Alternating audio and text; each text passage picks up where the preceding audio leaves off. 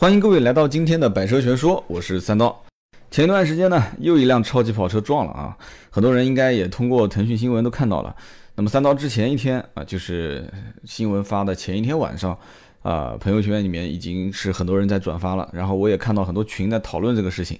那么也看到了一些小道消息啊，不知道当说不当说啊，因为没有被证实嘛，所以呢，我觉得这个又涉及到一些大名鼎鼎的富豪。啊，然后又一些反正道听途说的比较劲爆的消息，让我先验证一下啊。如果有机会我验证确定是，呃，真事了，我再旁敲侧击的讲给你们听啊，因为毕竟涉及到人家的隐私嘛。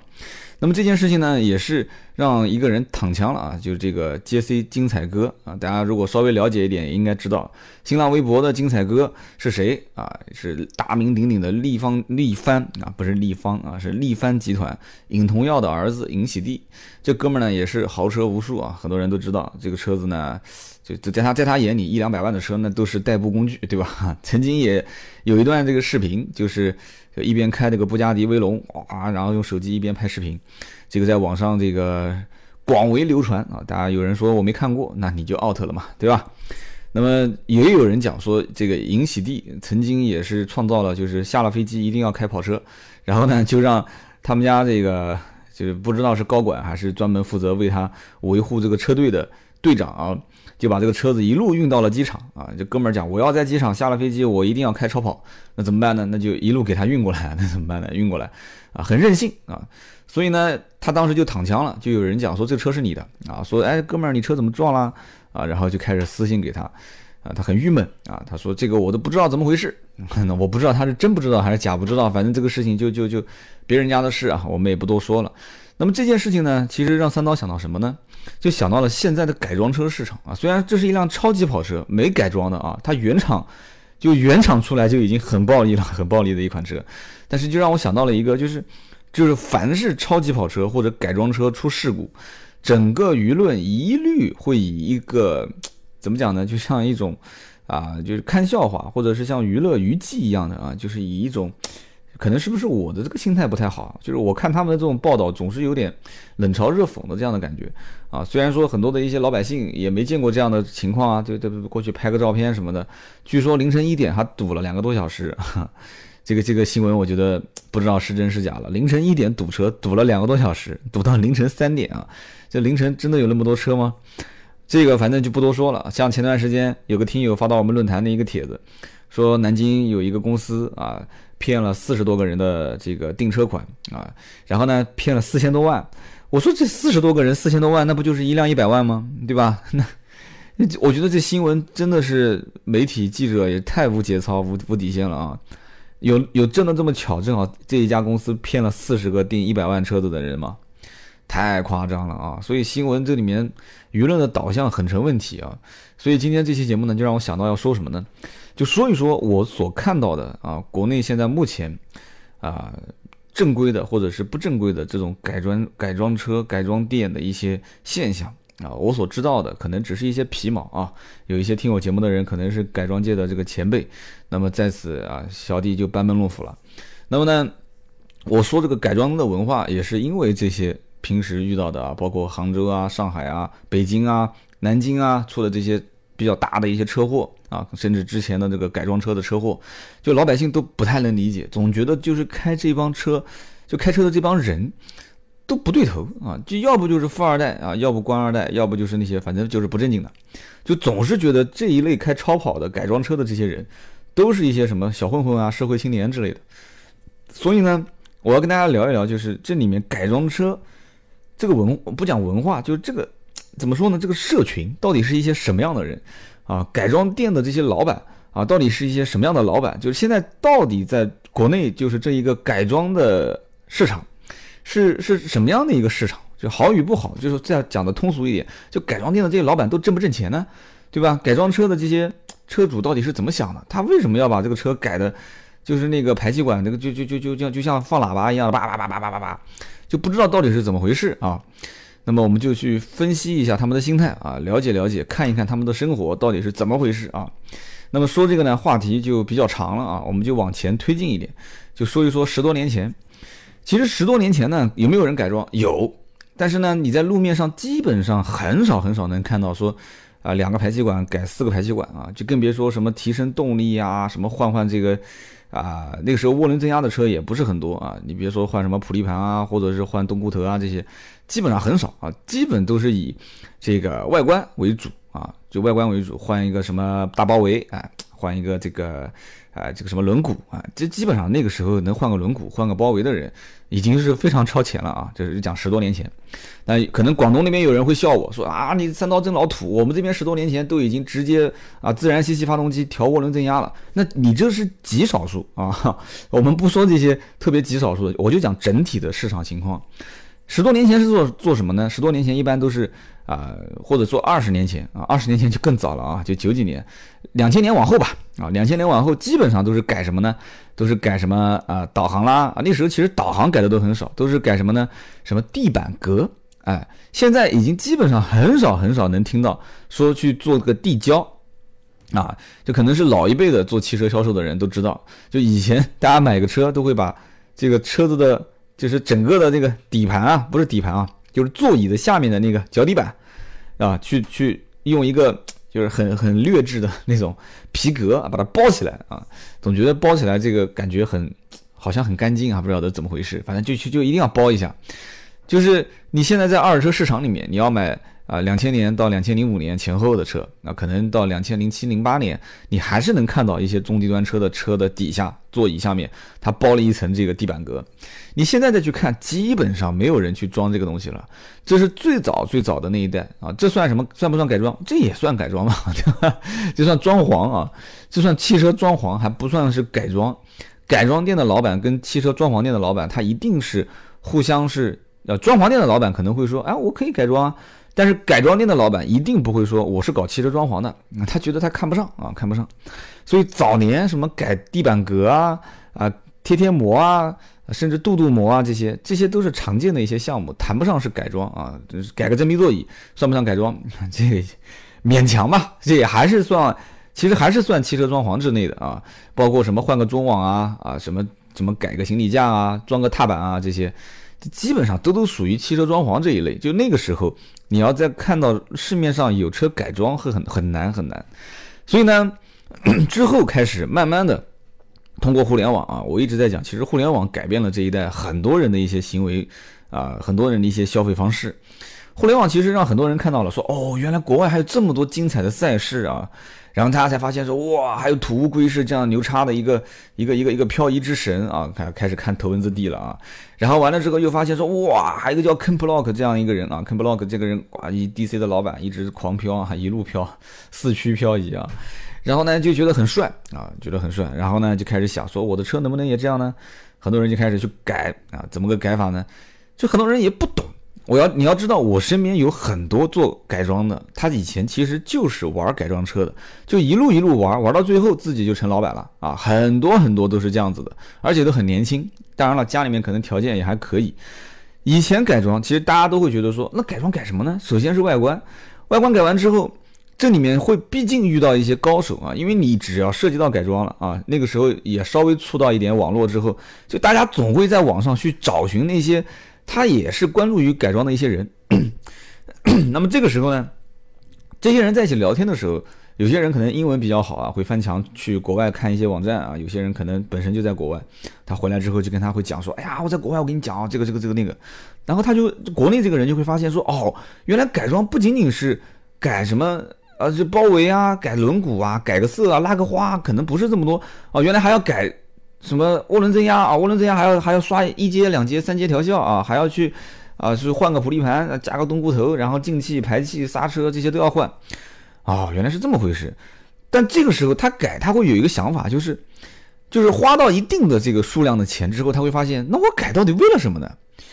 对不对？为了什么？这为了什么？这是很关键的。每一个人做一件事情，他一定是有动机的。改装这件事情的动机，如果说一个人把他的车买回来之后，就说，哎，我要拉风一点，拉风一点有很多种方式，对吧？你把你的车子这个颜色改的稍微，对吧，花俏一点 啊，换一个不同的图案啊，甚至以前想要吸引别人注意力，有机会我们会聊一个关于贴纸文化啊，你在车上贴个贴纸，啊，这什么什么你快你飞过去啊，我是龟速行驶啊，反正就贴一些这些搞笑的。现在你看还有车贴了。基本上没有人在贴后面去贴这些东西了，幼稚啊！我以前也很幼稚，我也贴啊，就是这总归是一个时代，有一有一部分的人他会去引领啊，就他自己可能认为是引领这个潮流啊。但是它前提条件是什么呢？他不愿意再做那个就是量产车当中的一份子啊，他希望能自己成为那个量产量产车当中的那个吸引别人眼球的特别的那一个啊，就像以前可能穿喇叭裤啊，扛个收音机上路，就就觉得是很夸张。现在看，但是其实在当年，他想做的事情跟你现在去什么换轮毂、换排气，这效果是一样的。那么我为什么我刚刚讲说，如果改到一定程度之后，他会发现那到底是为了什么？你说，如果你换个排气。对吧？你把两个排气换成四个排气了啊你去炸街啊不管你是中段尾段还是全段改啊你去炸街声音特别响啊你把里面所有的消音包全部给给去掉叭叭叭叭叭叭叭叭地出去出去炸隧道啊。你最终其实想干嘛？你你你就是想可能别人去多一点回头率对吧？但前提条件你可能还是比较守法啊你不会去超速但你不超速这个声音又出不来 这也也是比较比较难以权衡的一件事情。那么这个时候很多身边的人，就老百姓会觉得说，这帮人就是不务正业，对吧？每天凌晨一两点，你明天不上班了吗？对不对？一定是第二天不上班的人才会凌晨一两点，对吧？然后去炸个街，然后去喝个酒，然后晚上这个车子就不开了，找个代驾，还是喊个哥们儿过来开，自己回家啊。以前还有胆子大的敢去酒后驾车的，现在基本上没有啊，身边都很少能看到。所以改到最后，大家其实最终会发现，那就应该是让这个车辆的性能提升。是不是这个概念啊？让性能提升。那么如果说要让性能提升，那就又出现一个问题了。性能提升之后去干嘛？对不对？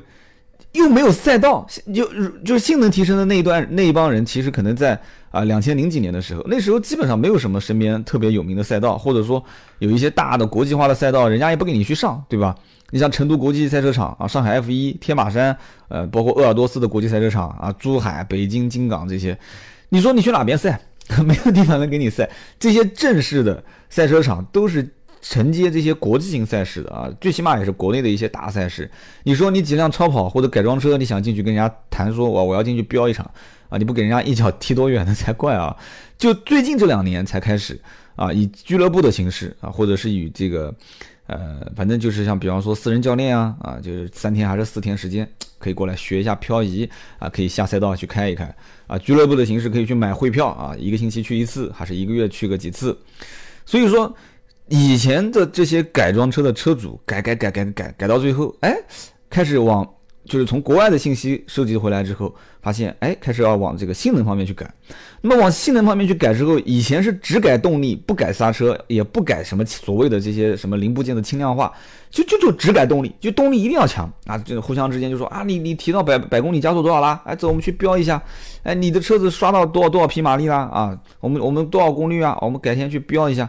就以前只停留在这边，然后后来发现光是动力强，你刹不住没有用啊。对不对？你刹不住没有用，所以说动力啊、刹车所有都要平衡啊，最后就开始要找到平衡点。所以呢，在国内你要知道，这些啊从玩改装车的人到最后成为改装的老板，他本身从以前就是一个啊汽车的发烧友，然后一直慢慢慢慢自己通过烧钱啊，通过去走了很多弯路啊，在在南京啊有一个也是我们的好哥们儿啊，这也拍过曾经南京人民非常知名的一部互联网的小短片。叫什么什么的故事啊？有一个字，他跟我三刀是一样的啊。什么什么的故事啊？这哥们儿当时也是啊，他也是玩改装车，改装车。他一开始是从啊买辆别克，那不是辆改装车啊，然后再从马六，再从斯巴鲁啊，最后一路一路换。那这哥们儿当时改装的时候，他写过一篇文章，也是这样讲的。他走了很多弯路啊。然后他认识了一帮兄弟，这帮兄弟后来帮他说：“哎，你应该这样，你应该那样。”他慢慢慢慢才开始说：“哦，原来改装是这样的啊！”他最后去卖兰博基尼去了，现在不卖了。就是说，怎么讲呢？就是这个改装呢，肯定是发烧友在这里面能最终走向商业，走向一个说：“哎，我从以前我去消费去买到现在我去当老板去卖给你。”他能说出很多东西，也能去改出很多东西，但是那只是一个皮毛啊。这些人毕竟很多没有科班出身，你要知道，其实，在国外很多的地方，就是改装的这些这些老的技师，头发白白的这些人，他们本身其实是科班出身，甚至都是一些大的汽车的工厂出来之后啊，开始走改装路线，然后自己做一个小的独立的车行。所以说，你像国内跟国外现在到底缺些什么东西？就有人讲说是缺文化，的确是的。其实不仅仅是缺文化，在国内改装这个市场起不来，政策确实是一个非常非常严重的一个事情啊。你像国内的政策，国务院当时就《道路交通安全法》就有规定啊，就是单位和个人是不可以去拼装机动车，或者说擅自改装机动车啊。一都机就是说机这后面有一句很关键的话，不能擅自改装机动车已登记的结构。构造或者特征，结构构造或者特征，特征啊，这这特征两个字就很难去去把握它的平衡点啊。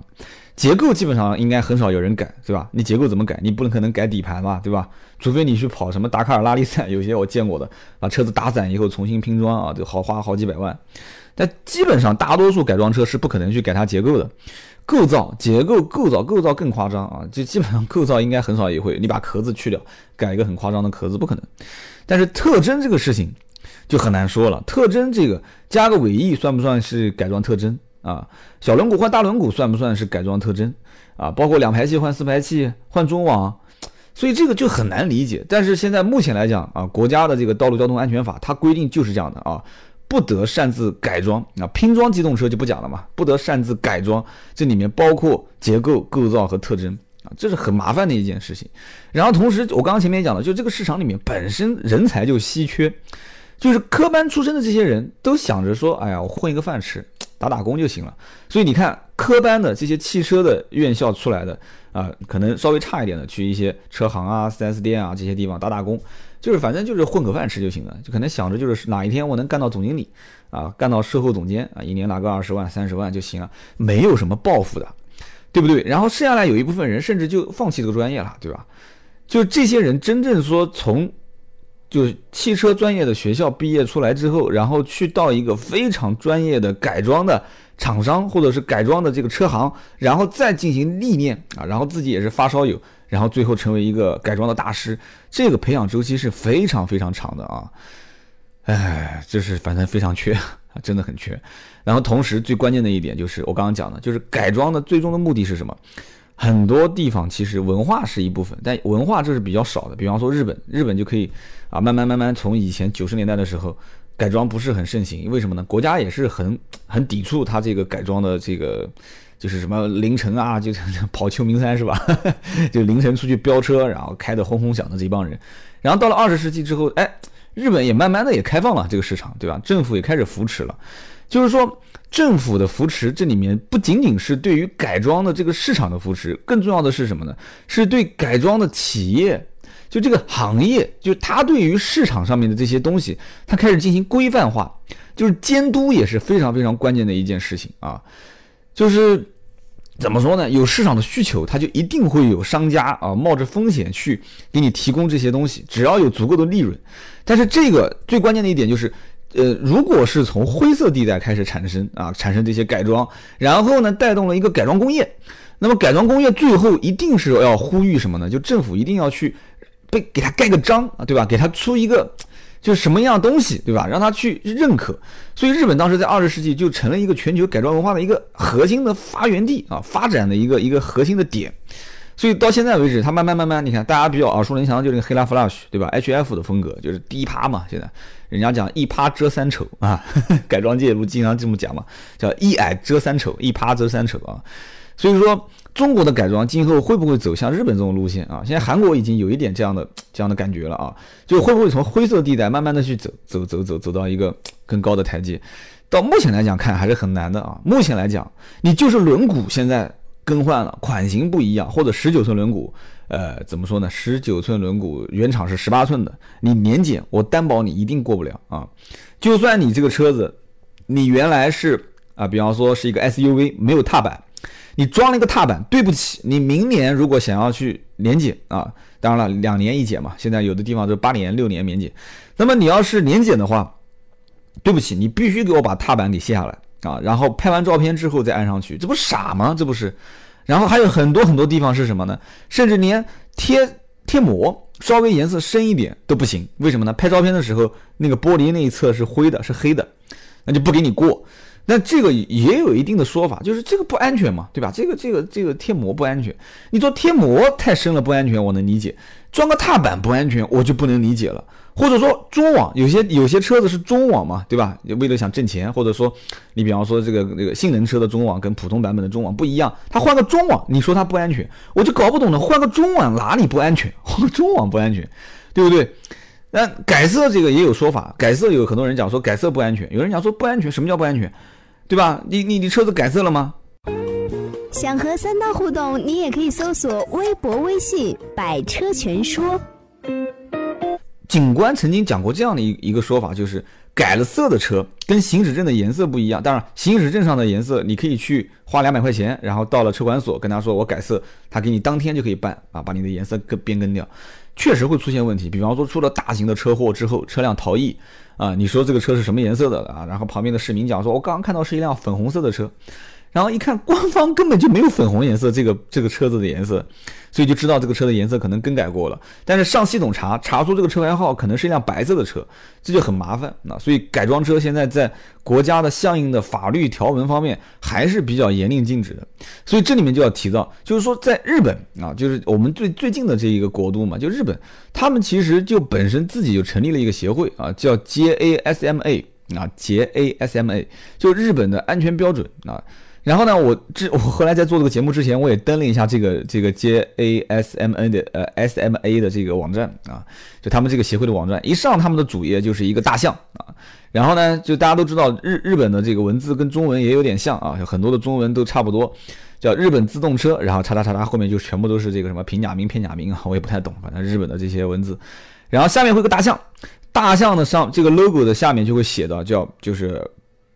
就建议你不要去用不正当的这个改装零部件啊，这是非法的啊！上面写的不正改造，然后中间一个日文我看不懂，后面一个犯罪啊，不正改造犯罪，这个我觉得很容易理解了，对吧？上面画了几个几款就是卡通图案的汽车，写了呃插了一个叉在上面，就很容易理解了嘛，对吧？就是他主张你不要用那些没有通过 JASMA 的。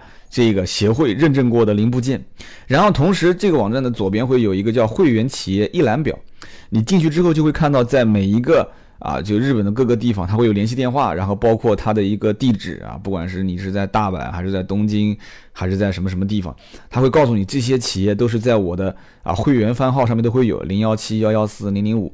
就是你还可以点进去，你可以看到当时，你可以看到这家改装店的，呃，它的一个风格，然后它会提供的一些零部件、改装零部件，然后它的一些改装车的案例，哎，然后它的一些介绍，很正规。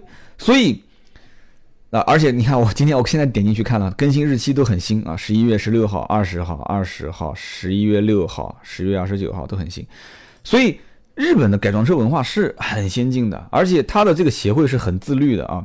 每一年会出个册子，它会这个册子里面告诉你，就是每一款车型它一共有多少多少个可以改装的地方，然后通过这个 JASA 啊 SMA 的这个组织啊认可过的这些零部件，所以它的这个。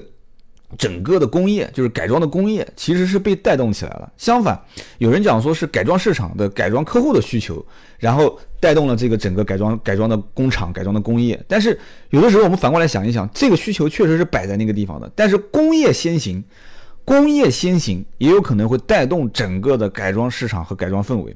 但是我刚刚讲的有点有点太跳跃了哈，我刚刚讲了两点，一个就是国家政策的限制啊，让现在改装基本上都是很难去。很难去这个怎么说呢？呃，发展，但是呢，也也有很多人看到了，现在也是出了一些相关的政策，开始好像是放松了改装市场。但是前段时间南京又出了一个这个隧道啊连环的这个改装车追尾啊，结果一下整个南京城全部在查改装车，而且直到今天为止还没有听说解禁啊，所以身边一帮哥们儿都不敢开改装车上路。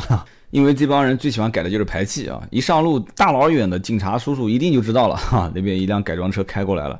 哎，也有一些土豪呢，选择一些折中的方法啊，说算了，我换一个叫 IPE 的排气啊，这个是属于叫可变声浪啊，就是声音大小可调的，就讲简单一点，就是可变排气啊。你平时警察叔叔来的时候呢，我就调小一点，对吧？出去炸街的时候呢，我就调大一些。但是呢，这个也一般啊。你要知道，警察也不是吃素的啊。现在九零后警察也都上 也都上街执勤了。哎，我觉得九零后警察应该能接受改装车才 才对，是不是？但是呢，怎么办呢？对吧？就是还是得按照规矩来啊。所以呢，现在目前来讲还是不行啊。南京也不知道什么时候解禁。那么现在目前就是说政策影响啊，加上现在人才稀缺，其实还有一个最关键的点是什么呢？就是赛事。因为刚刚前面我我可能讲差掉了啊，我这个脱口秀有的时候拖了半天，把自己拖哪里去我都记不得了。就是说这个赛事。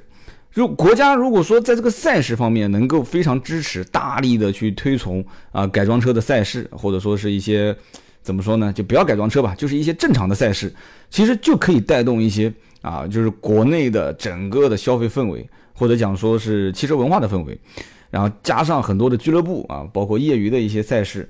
肯肯定会有很多俱乐部要参加。现在我就知道有很多的一些，包括那个新车评网，对吧？不是自己也是拉了一个车队过去跟人家比赛嘛？啊，但那个他可能不承认是业余啊，他可能说我是职业赛车手啊。那么这个里面，不管是职业的也好，业余的也好，反正只要是有赛事的地方啊，年轻人一定是最多的地方。这个时候，大家可以慢慢的去了解，说，哎，每一款车型它为什么这款车现在可以拿到这一个分站赛的冠军啊？那款车为什么就差那么一点点啊？结果。每一场赛事结束之后，可以去看它的这个赛事的分析啊，专业的各个环节的一些啊，可能是赛手的相关的开车的技巧，也可能是车辆的一些零部件啊，哪一些有最先进的改装技术，用了一些先进的啊零部件的制造工艺，这个其实对很多人是有帮助的。你要知道，之前开篇的时候我就在讲，我说啊，一开始大家都是改什么呢？什么拉个花啦，改个包围啦，换个轮毂，那个时候就是为了纯粹耍帅啊。对吧？然后慢慢慢慢去啊，想到了说哦，原来想要速度快啊，除了像涡轮增压的车子去刷个 ECU 啊，像包括锐志这种车子说两点五啊，改个缸是吧？啊，然后呢去跳到三点零，然后呢有没有人去想到说，哎，那光是让它的发动机动力强了，那那还要干嘛呢？哦，进气要大啊，然后出气啊，进气排气，然后。对吧？涡轮增压这个什么这个盘是吧？涡轮增压靠什么呢？啊，就这个那个，它就一系列的东西全部给它换掉。每一样东西它都是要真金白银的去换的，而且一定是，对吧？就是你越专业的、越品牌的、越好的，它是越贵，是不是？就像玩音响一样的，包括玩单反一样的。听我节目的肯定很多人都是玩单反的，对吧？这个叫做什么呢？叫什么？摄影毁三代是吧？单反单反毁一生是怎么说来着？这个其实赛车改装车怎么讲呢？它肯定不比单反烧钱烧的要少，但是这里面你一定要去了解它。现在关键问题是很多人是不了解的，所以我本来今天其实也有点跑题了啊。我本来其实想讲什么呢？想讲就是改装店的这些老板，他们现在目前的生存现状啊，就是看起来好像每一天很多超跑、很多跑车全部停在那边，很拉风的车子来来往往的。其实这些店的老板其实日子过得是很恐惧、很恐惧的。为什么？我给你讲一件事情就可以了。改装这个东西啊，你要知道一件事啊，改装是单品消费，就是价格可能比较高，但是利润是非常低。有人讲说不对啊，改装利润应该很高才对嘛。然后你等会儿我再跟你讲利润的事情啊。然后改装的频次，你说你自己有一辆车，如果是辆新车去改，改完之后你有你换下一次新车的可能性都不大啊，可能还要过个两三年。你想下次你再换一辆新车再改装的可能性？那就又微乎其微啊，所以改装店的老板永远是像小鸡啄米一样的。今天有两个客户，那就把两个客户的生意做好。明天会不会再有客户来，不敢讲。所以任何改装店的老板一定是在当地要人头混得非常熟啊，要有自己的一个圈子，甚至在周边城市啊有自己的一个论坛，有自己的一个圈子啊，一个社交平台，他才能把这个改装店给开下去。你光是开个改装店，靠流水客的生意，那基本上关门的可能性几乎就是百分之一百啊，就是百分之一百。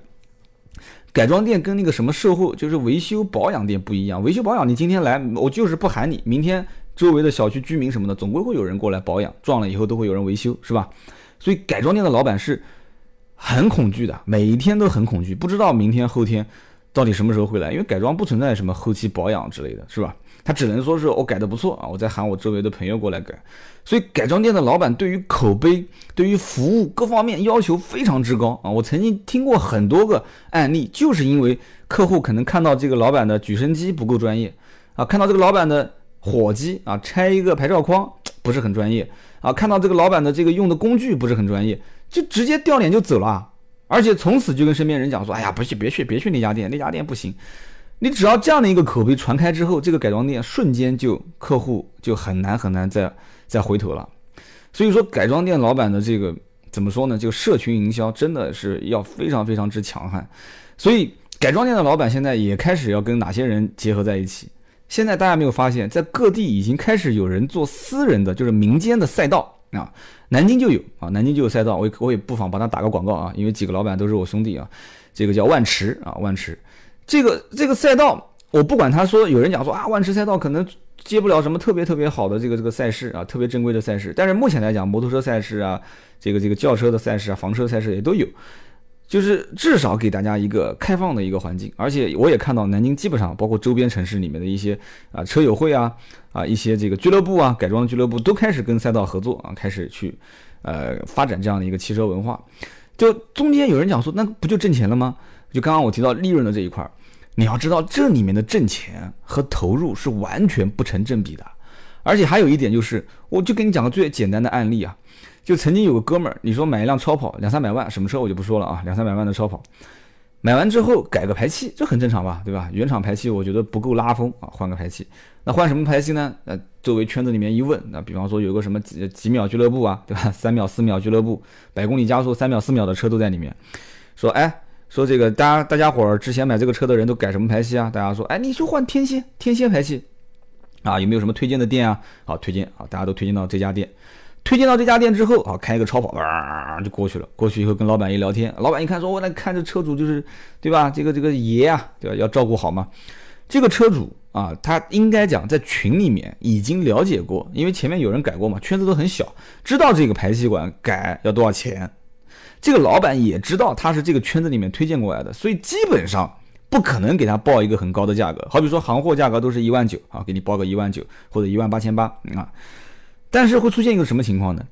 就是这个哥们儿只要在圈在圈外再问一圈，一定能问到比他价格低的 啊。就我们俗称叫操单啊，不是操蛋啊，是操单啊，就操你的单子啊。他各地可能说法不一样。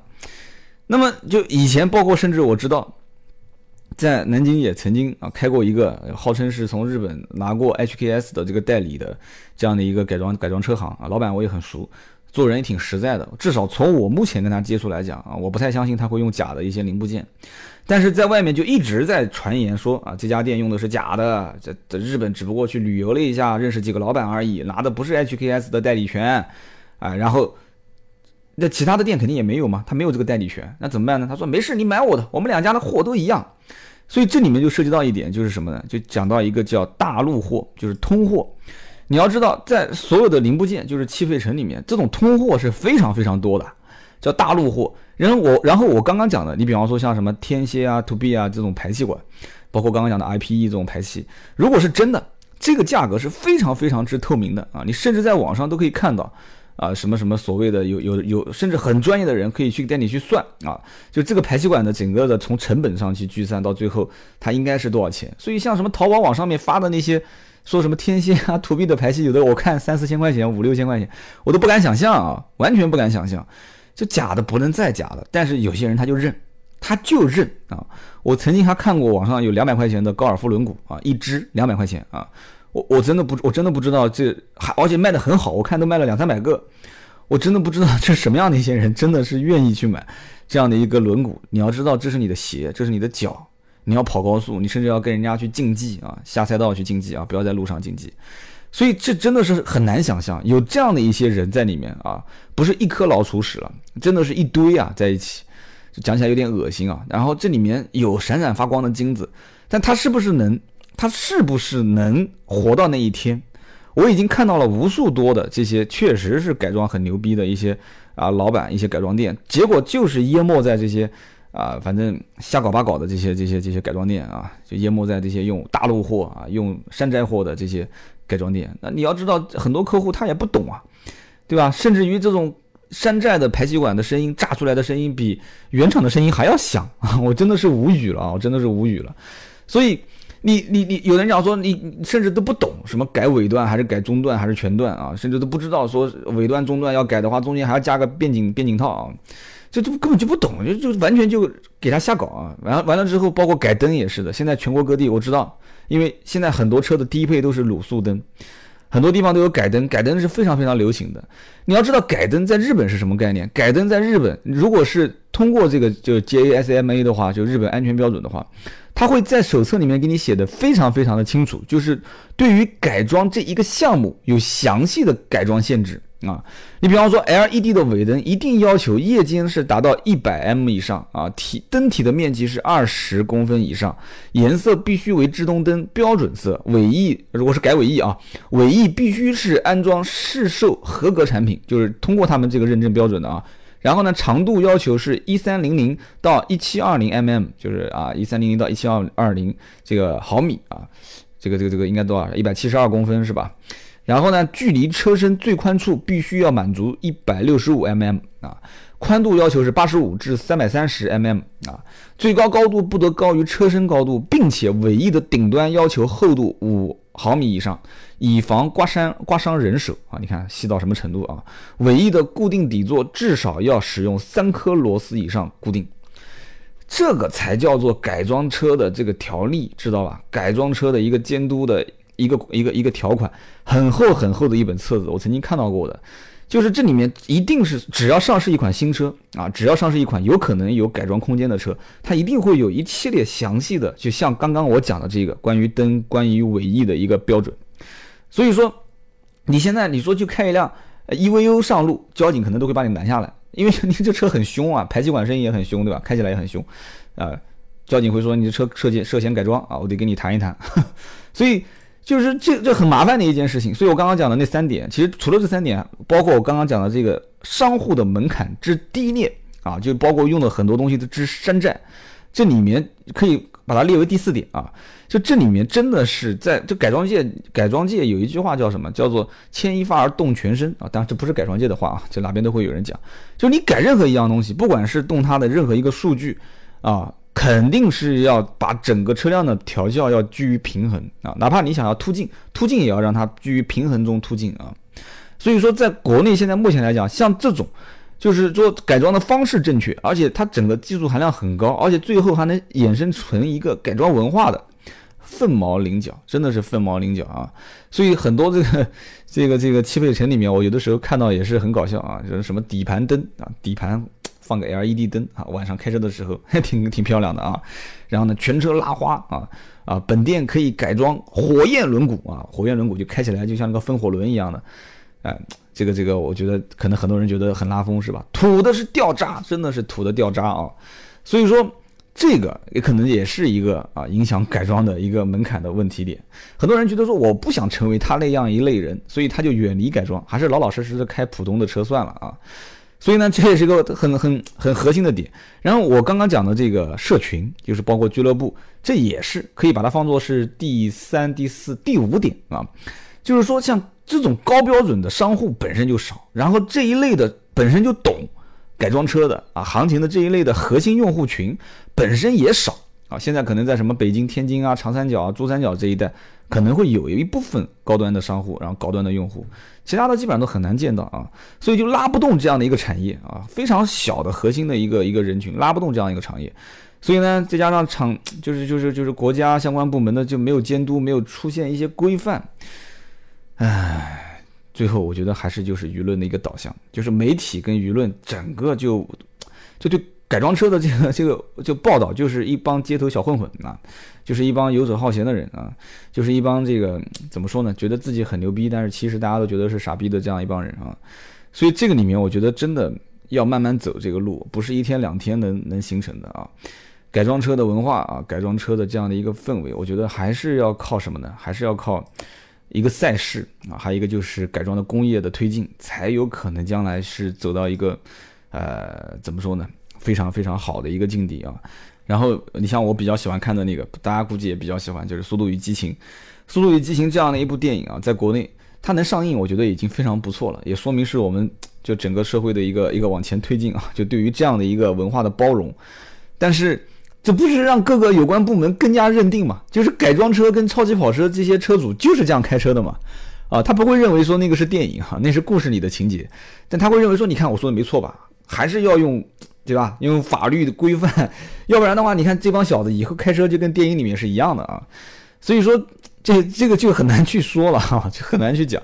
国内现在目前来讲，对于什么改装的这些品牌啊，这些文化啊，可能还是居于非常非常小的一部分。可能很多人能说出什么 AP 啊，啊，能说出 Brembo 啊，能说出 Brabus 啊，能说出 Carson 啊，啊，可能有一些人已经开始能到这个级别，然后再往上，还有一些人能说出更小众的一些品牌，啊，甚至于有些人可以拉出列出一个自己改装的清单啊。我现在已经能看到很多的一些。啊，改装车的这个二手车交易平台里面啊，很多人在卖车的时候会说：“你看我全车都是名牌啊，我全车都是名牌，我改的这个这个这个这个这个全是啊很长的一个清单啊，改了十几二十万。一般能列清单的，一般至少都在改装费用十万以上啊。所以呢，他说我的车就不能按照不按照普通的二手车去卖啊，所以我寻求有眼光的卖家。结果底下的留言就会很多人说的让他吐血，说啊我不要，你把它全部都卸掉。”我要你的原原原厂的这个配件，你再给我安回去啊，安回去我再买。所以说，这个车主追求个性化，真的对于未来的发展，我绝对是相信是一个趋势。以后包括各方面的，我可能再讲会讲偏了啊，包括国家的就是就移动金融啊各方面的推广之后，就是大家对于车辆的接受的程度，你想现在是我们父亲这一辈，就是我现在当爸爸了啊，我父亲这一辈车。我女儿从诞生之日起，她已经不陌生了。她现在已经可以，比方说，我开不同的车回来，她能把牌子说出来了，对不对？她可能都不会写字，但她一定能认识车牌啊！她甚至连成车型都能认出来啊！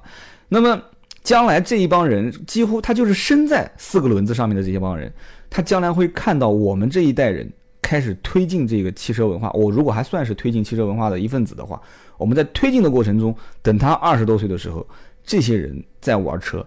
那一定不是我们现在玩的风格，那会是另外一个时代，也有可能是全球人民啊学习中国人玩车的那个时代，一定能玩出各种各样的花样啊，把什么仿古家具啊，包括 什么实木啊，把它全部整给整到车上啊，什么龙的文化这些全部整到车上啊，我觉得挺好啊。可能我现在讲的这个有点土，以后可能九零后、零零后在听我的节目说，哎，那个老头子当年做这个节目说的什么啊什么乱七八糟的。行啊，这期节目呢，我们就聊聊到这里啊。